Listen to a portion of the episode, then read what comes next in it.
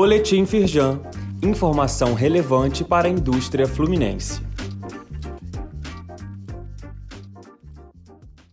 Edição de segunda-feira, 7 de fevereiro. Está aberto o prazo para empresas enviarem o relatório de atividade potencialmente poluidora. Para apoiar os empresários, a Firjan estruturou uma cartilha de suporte à indústria para o preenchimento desta obrigação ambiental, que deve ser feito através do site do IBAMA.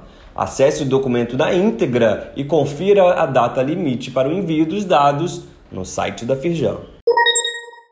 Informe legislativo estadual desta semana mostra que será votado o projeto de lei que reconhece o arco metropolitano como área de relevante interesse econômico do Estado.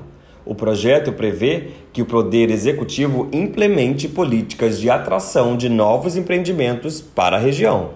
Também será votado o projeto de lei que prevê que as micro e pequenas empresas que ultrapassem o limite previsto na Lei 123 de 2006 não sejam desenquadradas do regime estadual diferenciado de recolhimento de ICMS. Acesse o informe completo no link disponível neste boletim.